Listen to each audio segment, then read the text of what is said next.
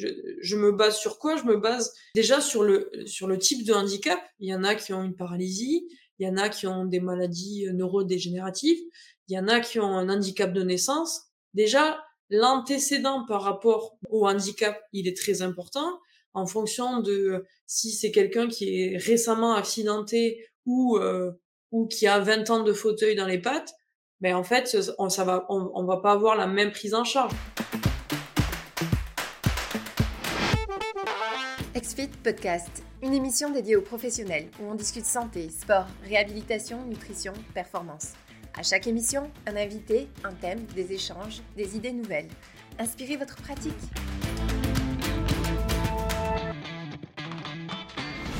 Aujourd'hui, l'objectif, euh, c'est de parler du sport en situation de handicap. Euh, et pour en parler, donc, on a euh, joint Mélanie, Mélanie Bézia. J'espère que je le dis bien. Oui, c'est ça. Qui, a fait un master en activité physique adaptée et préparatrice physique pour une équipe de rugby euh, Sport, donc une équipe de rugby en fauteuil, l'équipe du Stade toulousain, qui est un fier partenaire de XFIT depuis un bon moment quand même. Eh oui, du coup, ça va faire euh, bientôt un an, bientôt un an, et, et on est très très content d'être euh, d'être partenaire comme ça. Euh, ça nous est très utile. Puis, je pense que depuis un an, en fait, on dit qu'il faudrait qu'un jour on se parle devant un webinaire pour parler justement de la prise en charge de clients en situation de handicap. Donc, donc c'est super d'en parler aujourd'hui. Tu es vraiment la meilleure personne, moi, je pense, pour en parler. Là. En plus, vous avez eu trois athlètes qui se sont rendus jusqu'aux Jeux olympiques, que j'ai cru comprendre. Exactement, on a eu trois, trois joueurs du, du STRH, dans le Stade Toulousain Rugby Handisport, qui sont partis au jeu euh, à Tokyo euh, pour représenter la France euh, en rugby fauteuil. Ah et, et c'est vrai que du coup, ça a mis quand même un peu en lumière, vu les heures de diffusion du rugby fauteuil, ce, ce, sport qui est assez spectaculaire au final, que nous on connaît bien, mais que pour la majorité des gens, on connaît pas, qui connaissent pas beaucoup quoi. Moi, ben, moi, honnêtement, je l'ai découvert au travers de, de, de, Barbara, une de nos collègues là, chez XFIT, qui est venue chez vous. On a filmé plein de choses autour du, du handisport en fauteuil, ben, le, rugby en fauteuil. Et puis, c'est quand même effectivement, là, tout le monde, je vous invite sur notre chaîne YouTube, vous allez trouver des vidéos de ça. Mais c'est vraiment impressionnant euh, en tant que tel. Puis, on, on aura sûrement l'occasion d'en reparler plus parce que c'est ce que tu fais euh, au quotidien, de travailler avec cette équipe-là précisément. Donc, ça va sûrement être le, le sujet de plein d'exemples en tant que tel que tu vas utiliser. Mais, mais peut-être en amont, si on recule, euh, pour les gens qui ne te connaissent pas, euh, Est-ce que tu veux un peu te présenter, présenter le Stade toulousain aussi, hein, parce que le Stade toulousain a une belle mission de promotion du sport euh, en, en, situation de handicap. Donc, si tu veux présenter un peu tout ça là, pour qu'on on, se situe. Bah, du coup, bah, bonjour déjà parce que on s'est pas dit bonjour. Donc, euh, je m'appelle Mélanie, j'ai 26 ans et je suis diplômée d'une licence et d'un master en activité physique adaptée. Euh, donc, c'est une spécialisée, une spécialité pardon STAPS. Et en fait, euh, depuis euh, quatre ans, j'accompagne le Stade Toulousain, donc la section rugby fauteuil et la section handisport en fait du, du vrai Stade Toulousain, l'entité rugby que tout le monde connaît qui est multiple médaillé de France, euh, dans, dans le rugby fauteuil, dans son développement, etc. Et en fait, nous, on a une particularité au Stade Toulousain, euh, rugby handisport. Donc, je vais l'appeler le STRH parce que c'est trop long à dire sinon. donc, en fait, on a une particularité, c'est qu'on est un club euh, ordinaire en fait, comme euh, comme un club de valide. On va beaucoup parler de valide et de handi. Euh, c'est pas péjoratif, c'est juste que c'est plus simple pour euh, identifier euh, les deux. Donc les handis, les personnes en situation de handicap et les valides, vous et moi. Quoi. Donc en fait, le STRH, c'est un club ordinaire qui fait de la compétition avec deux, deux équipes. Une équipe de 13 fauteuils qui ressemble beaucoup au rugby à 13, qui se joue quand même en fauteuil, qui est une discipline mixte, en fait, où des valides et des handis jouent ensemble tous en fauteuil évidemment, et euh, avec euh, un ballon de rugby, des passes en arrière pour aller marquer, euh, des poteaux qui sont montés dans le gymnase, etc., qui ressemblent beaucoup beaucoup à la, à la, à la discipline valide. Et de l'autre côté, l'équipe de quad rugby, quad pour quadraplégique, qui veut dire tétraplégique en anglais. Et en fait, cette cette discipline-là, elle est paralympique et c'est un petit peu notre notre comment dire notre porte-parole en fait de toutes les sensibilisations qu'on fait. Donc ce pôle sportif, il nous sert en fait d'appui pour parler de handicap et surtout pour aller sensibiliser. On a une grosse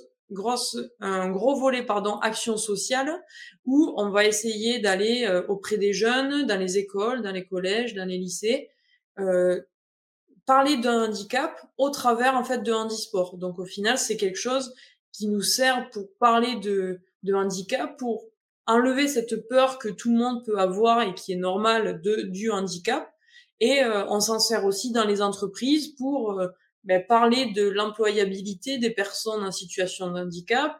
C'est pas parce qu'on est en situation de handicap qu'on est moins performant.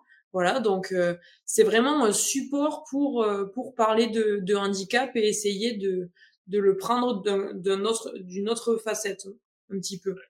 Et ensuite, en même temps, on a aussi euh, tout un volet où on essaye de permettre à des personnes qui sont en situation de handicap, qui sont plutôt isolées socialement, de euh, venir pratiquer de l'activité physique adaptée pour essayer aussi en même temps d'essayer de retrouver un petit peu le lien social, etc., etc., à travers l'activité physique. Donc, dans un premier temps, on, on rebouge et ensuite on, on, ressort et on recrée du lien social. Voilà un petit peu notre activité. Oui, c'est c'est pour cette mission-là, justement, là, qu'on était devenu partenaire avec le le stade. cette mission est quand même hyper noble de de vouloir faire bouger plus tout le monde, euh, même les personnes qui sont en situation de handicap, qui effectivement, ça peut ça peut les ça peut leur rendre plus difficilement la tâche là, au départ, même souvent plus mental, juste un blocage par rapport à ça. Là, je me souviens encore de certains vidéos témoignages euh, que j'ai écoutés sur, sur le sujet qu'on a fait euh, avec vous là, en tant que tel. Euh, merci donc beaucoup d'être là avec nous, Mélanie. tout le monde, si au fur et à mesure qu'on parle, vous avez des questions, quoi que ce soit, n'hésitez jamais. je me suis pas présenté moi non plus mais normalement, euh, peut-être que depuis le temps, vous me connaissez. Donc, je suis euh, Étienne Dubois. Euh, je suis président fondateur de l'entreprise XFIT, donc le logiciel pour justement la préparation physique, pour les coachs sportifs, pour les entraîneurs, pour les kinésiologues au Québec, donc etc.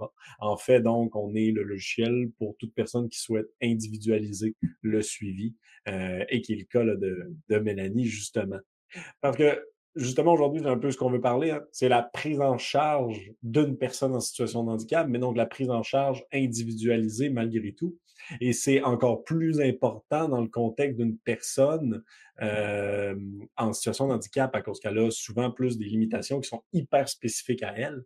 Euh, mmh. Donc, peut-être pourquoi, en fait, tu crois qu'il faut qu'on parle de ça aujourd'hui, euh, de la prise en charge? Tu as parlé un peu de, tuer les peurs que les gens ont. Mais bah, en fait, il faut en parler tout simplement pour en avoir connaissance en fait, parce que si on n'en parle pas, personne n'aura l'information et tout le monde restera dans son coin sans savoir.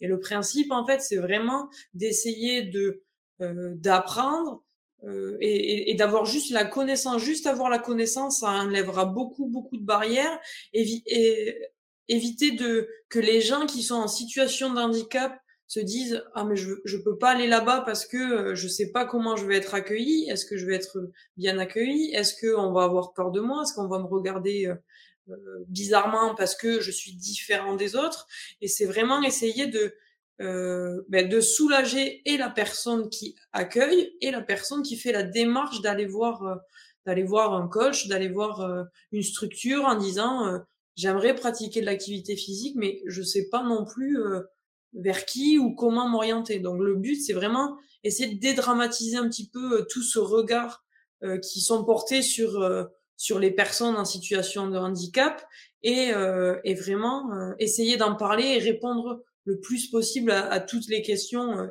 évidemment, j'ai pas toutes les réponses, mais j'ai quand même pas mal d'expérience là-dedans et j'ai vu des situations. J'ai aussi été dans des situations assez inconfortables où euh, ben, je ne savais pas quoi faire, mais, euh, mais c'est pas grave, on apprend et euh, on, on s'enrichit aussi avec, avec l'ouverture et avec l'échange aussi. Il faut ne pas hésiter à, à discuter les uns les autres. Le plus gros enjeu qui dramatise toujours une situation, c'est l'inconnu. Puis un des gros inconnus que tu m'as déjà parlé, c'est les types, en fait, d'incapacité. Souvent, on pense juste dans l'incapacité, puis tu l'as dit, l'équipe de quadraplégiques.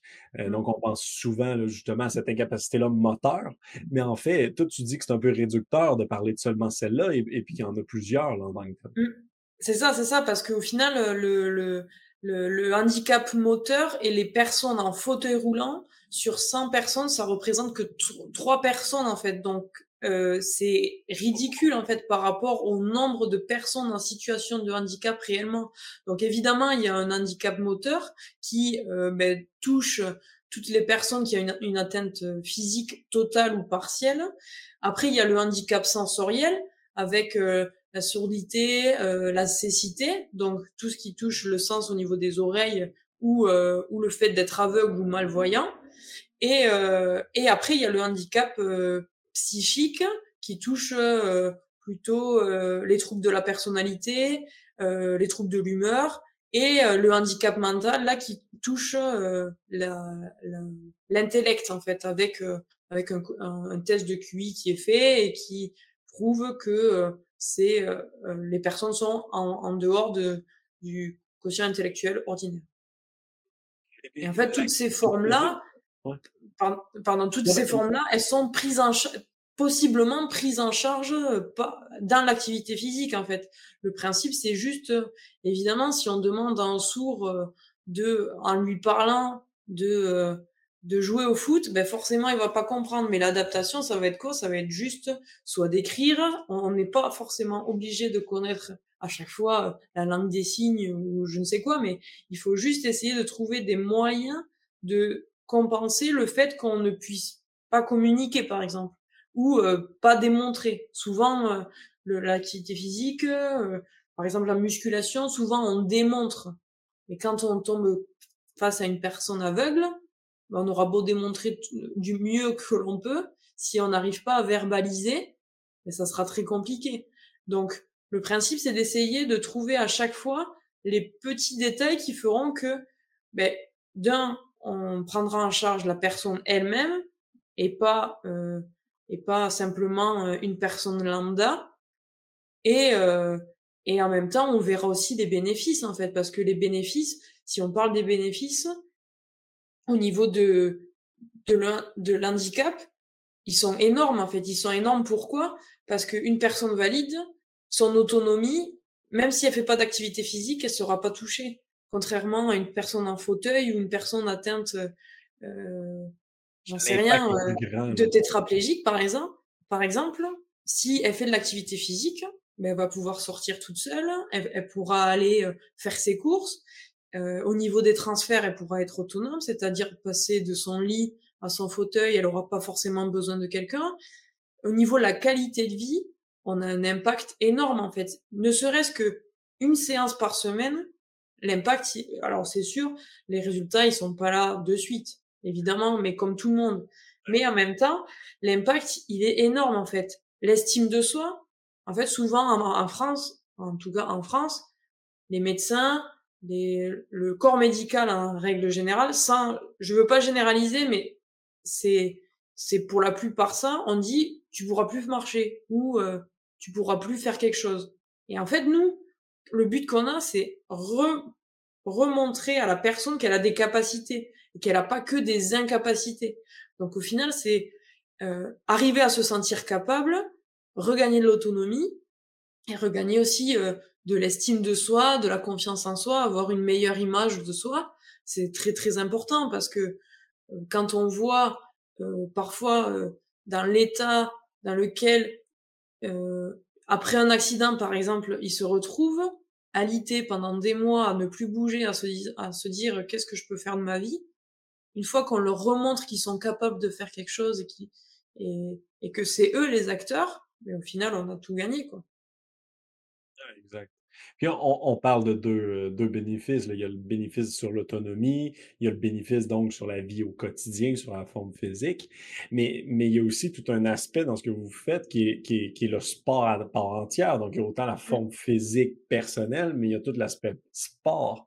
Et là, désolé de, de mon incompréhension de, du, du fait que je ne sais pas, mais pour moi, le sport avec un handicap, c'est automatiquement les Jeux paralympiques. Mais donc, ça me semble être un peu inatteignable. Est-ce qu'il y a des paliers avant ça? Et là, tu vas peut-être plus pouvoir nous parler de la France spécifiquement, mais je pense qu'on va être capable de faire des parallèles sûrement avec le Québec. Là, un processus que vous avez en place, on va sûrement être équivalent. comment est-ce que. C'est quoi la place, en fait, de l'handicap dans, dans les sports?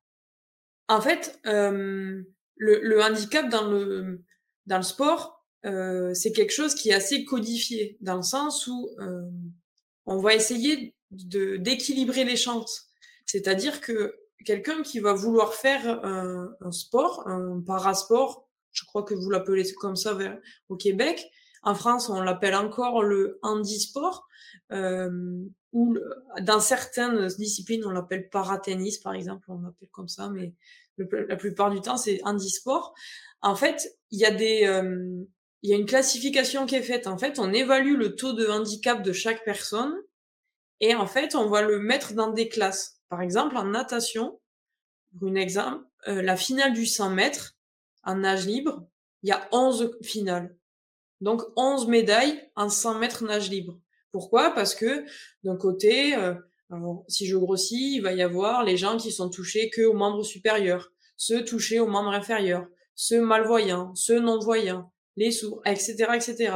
Et en fait, ce, ce, ce principe de classification, c'est comme ça que ça s'appelle, ça permet de lisser les chances et, et c'est là de là qu'on comprend le mot handicap en fait parce que on l'utilise handicap mais handicap ça vient du mot hand in cap donc la main dans le chapeau et en fait avant dans les courses hippiques le principe c'était que les meilleurs ils devaient piocher un poids dans le chapeau pour rééquilibrer les chances pour que tout le monde ait la même chance de gagner. Donc en fait, c'est ça le mot handicap.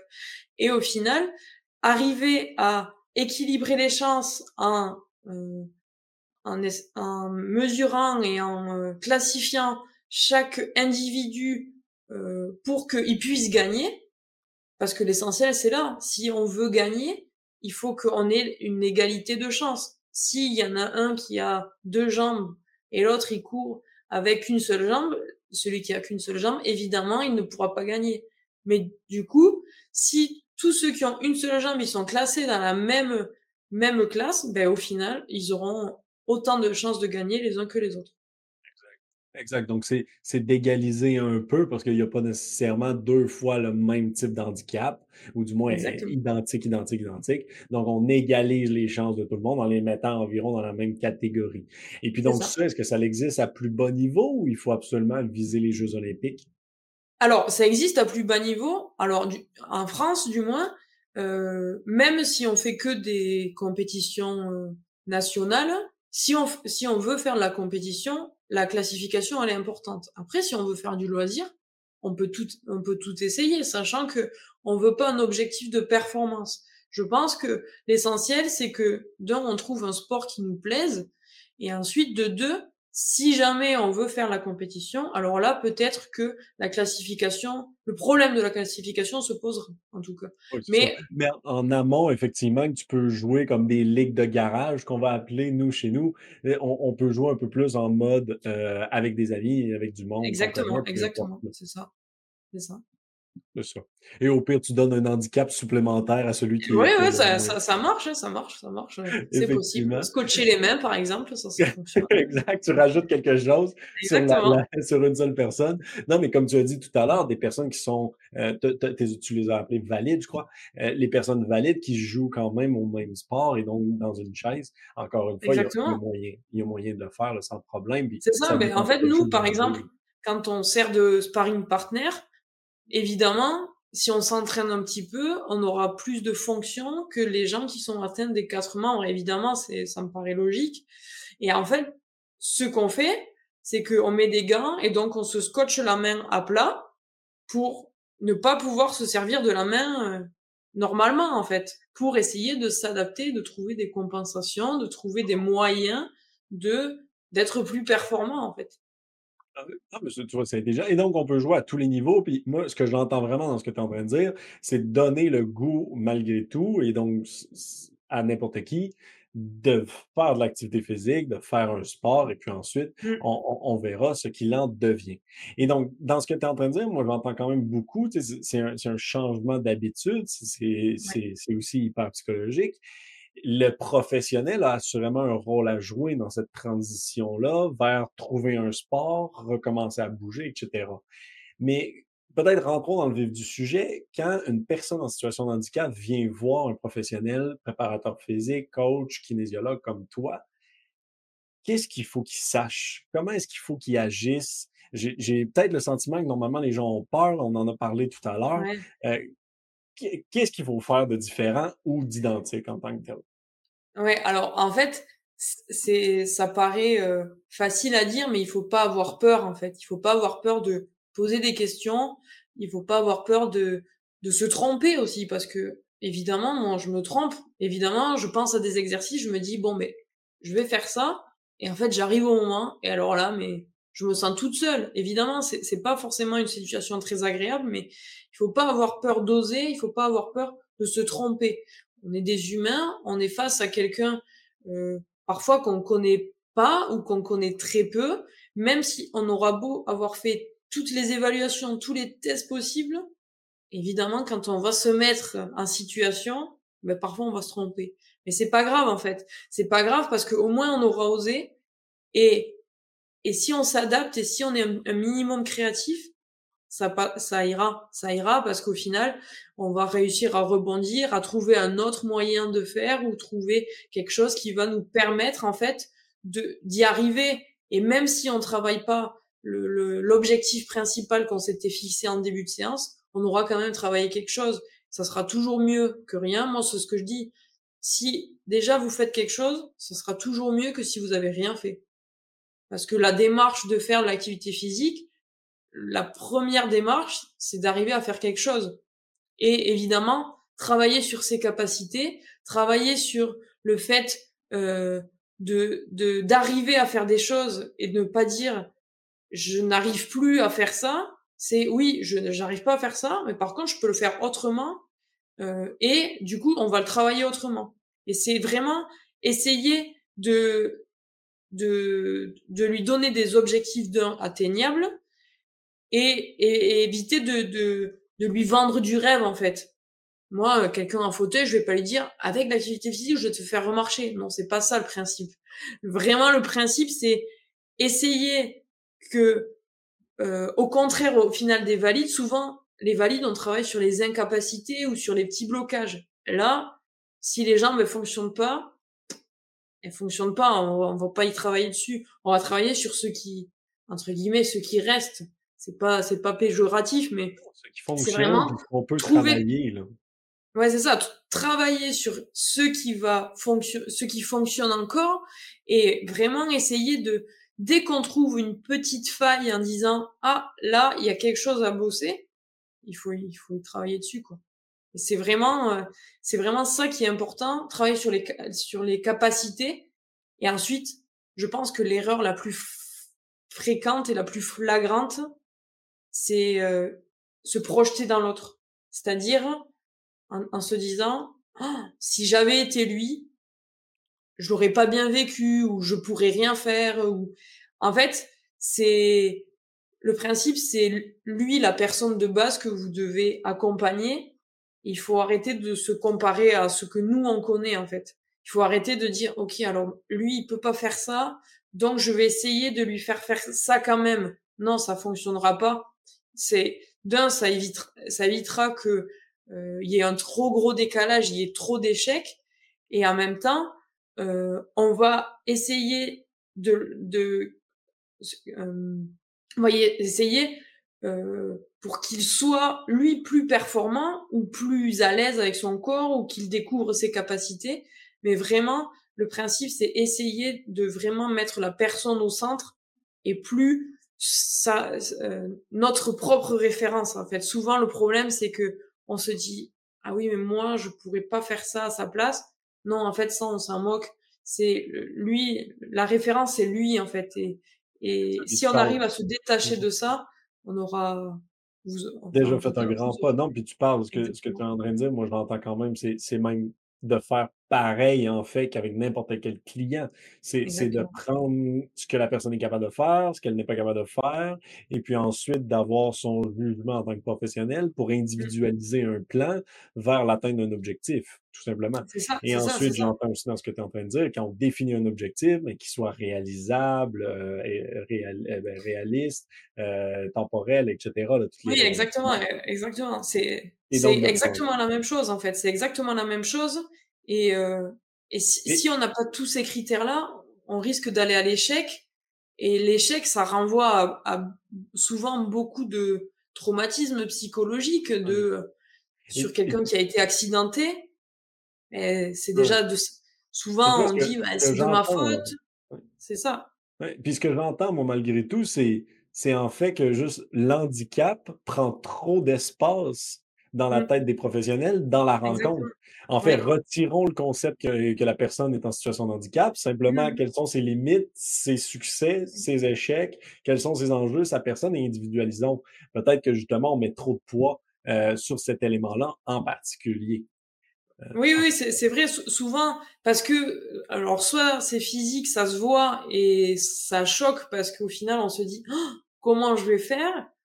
Soit euh, parce qu'on a peur de mal faire et du coup on fait pas du tout en fait. Et dans les deux cas c'est j'allais dire c'est mauvais. Non c'est pas mauvais parce que déjà la personne elle est venue. Donc c'est pas mauvais mais c'est c'est difficile de de rentrer en contact avec elle sachant que on sait pas quoi faire et euh, j'allais dire on sait pas où la regarder quoi. Ah donc euh, c'est vraiment arriver à, à, à se dire ok j'enlève ce côté euh, je suis en fauteuil ou il me manque des doigts et, qu'est-ce que je fais quoi? Est-ce que euh, est-ce que euh, je la prends en charge? Est-ce qu'est-ce que je vais mettre en place en fait pour que d'un elle se sente bien chez moi et et de deux comment je, je, vais pouvoir arriver à ce qu'elle soit à l'aise en fait, à l'aise et que moi aussi je sois à l'aise? Parce que ça c'est très important. Si on n'est pas à l'aise, ça va se ressentir et la personne, elle, va aussi le ressentir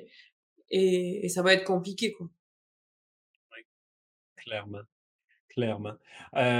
tu as parlé pendant que tu, tu parlais justement de, de, définir les objectifs, etc. Tu as parlé de performance. Mmh. Est-ce que c'est un mot qu'on qu'on peut utiliser? Est-ce que c'est un mot qui résonne négativement, positivement? Qu'est-ce qu'on peut faire? Est-ce qu'on peut viser la performance comme on pourrait le faire avec tout le monde? Ben, pour moi, pour moi, en tout cas, on peut viser la performance, évidemment. Enfin, quand on prend l'exemple de nos, de nos trois joueurs qui sont partis euh, aux Jeux paralympiques, je pense qu'ils ont fait une performance, en fait. Ils ont, ah ils ont été pris dans la sélection parmi tout le contingent de joueurs français qu'il y avait sur le territoire. Euh, en fait, on peut parler, on peut parler de performance, peu importe notre capacité physique. Si un record est battu, il y a une performance. Si euh, j'en sais rien en fait, le le, le, le, comment dire le, le la volonté en tout cas des joueurs par exemple, moi je parle de mes joueurs, enfin de mes joueurs, c'est pas les miens mais des joueurs du, du STRH, ils sont pas là pour euh, s'amuser et, faire faire du loisir quoi. S'ils s'ils peuvent tout gagner la saison 2019 2020 avant qu'il y ait le Covid je crois que c'était celle-là. Ils ont gagné le championnat français et il y avait, ils ont eu aucune vie, aucune défaite. ils en étaient très contents, mais ils trouvaient quand même des choses à, se, à redire en disant bon ben quand même euh, on n'a pas été bon sur ça, ça et ça.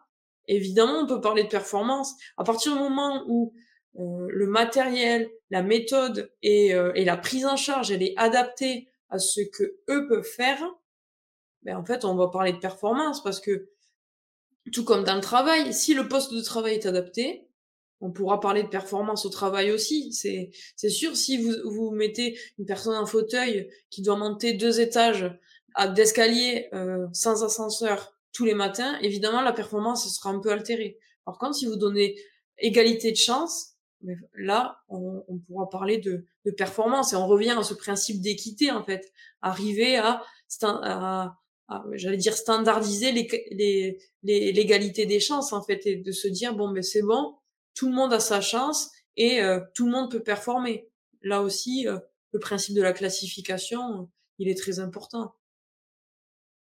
Et bien, comment est-ce que tu, si on descend un peu plus terrain là, en tant que tel, comment est-ce que tu fais pour individualiser euh, cette expérience-là pour tes euh, athlètes? Euh, je sais que tu utilises spécifiquement le XFIT là, pour faire les programmes, pour faire le Mmh suivi, etc. Mais, mais comment tu fais pour l'individualiser? Euh, ça ressemble à quoi? Puis quel truc et astuce tu peux donner là, au- à tout le monde qui nous écoute? Déjà, je parle de la personne elle-même. Je parle en fait, nous, le groupe qu'on a, c'est principalement des joueurs qui sont atteints des 4 membres, c'est-à-dire les 2 bras, les 2 jambes, plutôt, heu, paralysés. Donc c'est des handicaps qui sont quand même lourds. Heu, je dis pas que je je prends en charge un groupe qui est atteint des 2 bras et des 2 jambes. Je prends que des individualités. Je je me base sur quoi? Je me base Heu, déjà sur le sur le type de handicap, il y en a qui ont une paralysie, il y en a qui ont des maladies, heu, neurodégénératives, il y en a qui ont un handicap de naissance. Déjà, l'antécédent par rapport d'un à à au handicap, il est très important en fonction de si c'est quelqu'un qui est récemment accidenté ou, heu, ou qui a 20 ans de fauteuil dans les pattes, ben en fait, on ça va on on va pas avoir la même prise en charge. Sûrement que celui qui a que 2 ans, mais il se connaîtra un petit peu moins, il va chercher un petit peu ses limites, chercher, heu, à à connaître son corps ou à re réapprendre à connaître son corps. Moi, je prends je pars vraiment du joueur, de ses spécificités, de ses capacités, de savoir d'un en en l'occurrence dans le club, quel poste il a sur sur le terrain, à quoi il sert sur le terrain et tous les exercices en fait, tout ce que je peux leur faire faire, tout est transposable à au jeu, en fait. Parce que, heu, les, là, pour pour pour mon cas à moi, les les épaules, leurs épaules en tout cas, c'est leur moyen d'autonomie, c'est leur moyen de faire du sport, c'est leur moyen de transfert, c'est leur moyen de déplacement. Donc J'évite un maximum de les sursolliciter, mais par contre, tout ce que je fais, ça va être transposable au jeu et ça va leur servir pendant le jeu. Donc vraiment, c'est en premier les caractéristiques du joueur, son handicap, son vécu aussi, sa situation personnelle, parce qu'il faut s'en, il faut s'y intéresser, entre une personne qui est toute seule chez elle, qui doit tout faire, et quelqu'un qui est aidé euh, de temps en temps deux heures par jour euh, avec une auxiliaire de vie, c'est pas du tout la même chose. La, la, la, la fatigue c'est pas la même, la, la, le, la sollicitation des épaules c'est pas la même, euh, et, et, et, la charge mentale c'est pas la même non plus. Donc c'est vrai que euh, je pars de ça, je pars de l'handicap du joueur et en fait de la personne dans sa globalité, pas vraiment que que euh, quel joueur de rugby il est quoi. Donc, c'est ça, c'est toujours donc, dans sa globalité, pas un élément Ouais. bien précis. Ouais, Et puis de ça. cette façon-là, après, donc pareil comme tu pourrais le faire avec un golfeur ou peu importe, Mmh. tu vas solliciter les bons muscles et tu vas essayer d'en, euh, d'en, éviter d'autres, par exemple. Encore une fois, c'est vraiment peut-être de, de se détacher du concept bien Mmh. pratico-pratique. C'est ça. Euh, grosso modo, il semble, euh, j'ai entendu que tu nous as préparé euh, une petite checklist pour les gens qui nous écoutent, et un petit outil pratique que tout le monde pourrait utiliser, en tout cas les gens qui nous pourraient nous utiliser, les gens qui nous écoutent qui pourraient utiliser une sorte de guide d'entretien. Euh, Est-ce que tu peux m'en dire plus? Ouais, en fait, euh, le, le, le principe, en fait, c'est d'essayer de d'avoir des informations qui nous sont utiles, parce que tout nous est pas utile en fait. Par exemple, euh, souvent, alors c'est hors euh, hors contexte professionnel, quand moi je suis avec des joueurs et qu'on rencontre des personnes qui ne les connaissent pas, une des premières questions c'est euh, qu'est-ce que tu as eu comme accident? C'est quoi la cause? En fait, en tant que professionnel, nous on s'en moque. On s'en moque pourquoi? Parce que que ça soit un accident de ski ou un accident de voiture, ça va rien changer à notre prise en charge. Alors évidemment, peut-être que si c'est un accident de voiture et que il veut pas reconduire, on comprendra pourquoi. Par contre, euh, cette cette cette volonté là de savoir la cause à tout prix Et souvent, quand on en parle avec les joueurs, ça, ça revient souvent. Ah oui, ils ont voulu savoir. Dès la première question, c'est salut, ça va? C'est quoi ton accident enfin, On s'en moque, quoi. On s'en moque. Et, et c'est vraiment. Euh surtout, ça m'identifie pas comme personne. Exactement, exactement. Et, puis c'est une question personnelle que, auquel on arrivera un jour dans notre relation, mais qui effectivement ne change strictement rien au fait que je te rencontre aujourd'hui puis que je veux t'assister. Exactement, ça. Et puis euh, au niveau euh, de la confiance que la personne peut accorder, je pense que ça joue beaucoup dans le sens où, ok, on parle pas de ce qu'il était ou comment il est devenu comme ça, mais qui il est maintenant en fait. Donc vraiment, c'est considérer le handicap dans la vie euh, un petit peu personnelle aussi parce que on y, ça y joue ne serait-ce que au niveau de l'accessibilité est-ce qu'il il a une accessibilité au transport facilement ou pas euh, son niveau d'autonomie en général sa santé en général est-ce qu'il est sujet à, à des à des complications est-ce qu'il est sujet à, à avoir des des risques ou des facteurs aggravants où est-ce qu'il en est dans son handicap en fait aussi? Est-ce qu'il l'a accepté? Est-ce qu'il est toujours en phase en disant non mais moi je vais remarcher euh, Et euh, ensuite, ça c'est plutôt sur les informations euh, globales à savoir, en étant euh, c'est souvent au cours d'une conversation ordinaire que ça se passe en fait, en disant voilà bon mais euh, t'en es où? Qu'est-ce que tu fais? Etc. etc. Et et, éviter euh, tout ce qui est toutes les maladresses en fait euh, vraiment sur la cause en fait. La cause c'est c'est quelque chose qui entre guillemets nous regarde pas en fait. Même parfois ça nous regarde pas. On n'a pas besoin de savoir euh, comment c'est arrivé. Si ça doit arriver dans la conversation ça arrivera mais ça ne doit pas venir d'une question d'une de nos questions en fait. Je trouve que c'est assez délicat de le poser en disant bon ben ok on se connaît pas Mélanie, euh, t'as eu quoi comme accident, quoi?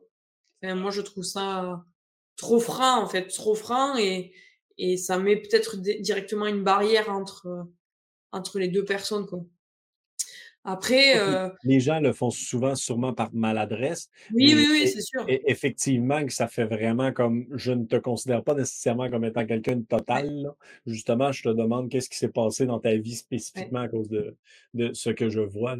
Donc, euh, donc Et après, euh, une des, une, je pense, un des derniers conseils que je pourrais donner, c'est ne pas avoir d'a priori ou ne pas craindre de, de, de mal faire on peut pas, on peut pas mal faire dans le sens où déjà on a la volonté de faire.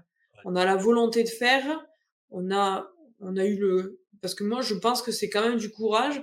On a eu du courage d'accueillir une personne en situation de handicap parce que parfois quand ce n'est pas son domaine, c'est pas facile et moi je peux le comprendre.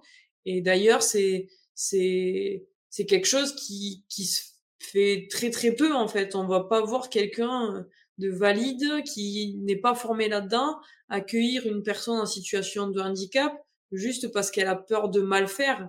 Et je pense que ne serait-ce que ne pas avoir peur de mal faire, déjà c'est c'est quelque chose qui est qui est gagné dans le sens où on, on va aller, on va être beaucoup plus avenant et on va essayer en fait, juste essayer et et poser des questions de savoir est-ce que, est-ce que je le fais bien? Est-ce que tu te sens bien? Enfin, Voir par rapport à son ressenti à elle, comme vraiment le ressenti de la personne, pas son propre ressenti. Ce que, ce que j'entends vraiment, honnêtement, c'est de détacher la personne de l'handicap. Euh, c'est vraiment, vraiment ce que j'entends dans ton discours. Et, et, souvent, justement, la crainte de mal faire, c'est parce qu'on se dit, est-ce qu'il va mal prendre ce que je suis en train de dire, mmh. étant donné qu'il a cet handicap? Euh, mais, mais au final, si on déconnecte tout ça, puis qu'on est vraiment avec humain, la personne, puis peu importe son handicap, c'est des limitations comme on en a tous mmh. au final. Hein. Mmh. c'est, bon, à un certain niveau, là, c'était, pas pour... Mais c'est, exactement ça. Si on détache ça, effectivement, peut-être qu'on vient ramener la relation beaucoup plus humaine, beaucoup plus à égal à égal, et donc beaucoup plus euh, agréable pour tous, en fait. C'est ça, c'est ça. Il faut, il faut essayer de se détacher de la situation euh, aidant aider.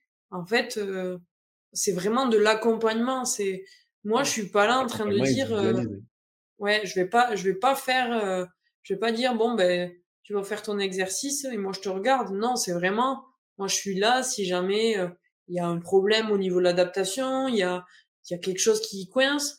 Évidemment, moi aussi, ça m'arrive. Enfin, parfois, euh, je me retrouve bête parce que je me dis, mais en fait, tu as pas pensé alors que ça fait cinq ans que je travaille avec. Et je me dis, mais même en cinq ans, j'arrive à parfois me faire surprendre. Ou parfois, je me dis, de moins en moins quand même, heureusement. mais mais c'est vrai que parfois, euh, on se fait surprendre parce que euh, soit on pense que euh, on essaye, on pense que ça va pas marcher, au final ça ça marche, donc c'est génial. Et parfois, on se dit bon ben ça va marcher et au final ça marche pas du tout. Et c'est pas grave en fait. La personne, on fait autre chose, on trouve une, un autre moyen et on retente plus tard. Oui, donc de ne pas avoir peur justement d'essayer. puis, c'est effectivement bien correct de le faire ainsi. C'est quand même une façon de voir, une façon de travailler qui, a, qui, a, dû te prendre plusieurs, plusieurs années là, avant d'y arriver, non?